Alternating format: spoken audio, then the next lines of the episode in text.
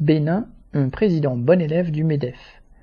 Patrice Talon, le président du Bénin, était convié le 30 août à l'université d'été du MEDEF. Il s'agissait d'inciter les capitalistes à investir dans ce pays, entre guillemets, une oasis selon lui, et de leur donner des garanties. Cette ancienne colonie française de 12 millions d'habitants bénéficie des attentions de l'impérialisme français par ses temps d'incertitude dans son précaré ouest africain. Après la visite de Macron à la tête d'une délégation patronale au mois de juillet, le chef d'État béninois était cette fois invité par le grand patronat. Il a vanté ses méthodes autoritaires, appréciées du monde des affaires. Citation. Désormais, la grève est interdite dans les secteurs vitaux comme la santé. Dans les autres secteurs, la grève est limitée à deux jours maximum par mois et à dix jours par an. Fin de citation.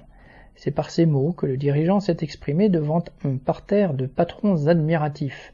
De même, le salaire minimum mensuel à moins de 80 euros peut faire saliver les investisseurs ainsi que le droit du travail entre guillemets dérégulé. On peut embaucher en CDD indéfiniment. Le président du MEDEF, Geoffroy Roux de Bézieux, n'a pu contenir sa joie devant une corbeille si bien garnie. Depuis quelques années, le régime Talon a bâillonné l'opposition politique.